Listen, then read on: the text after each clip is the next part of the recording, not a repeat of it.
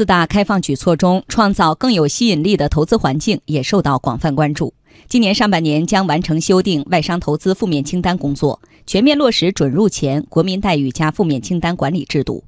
中国世贸组织研究会副会长霍建国说负面清单不断缩减符合我们扩大对外开放的大方向也是落实国务院推动高端制造业高端服务业开放水平的重要体现。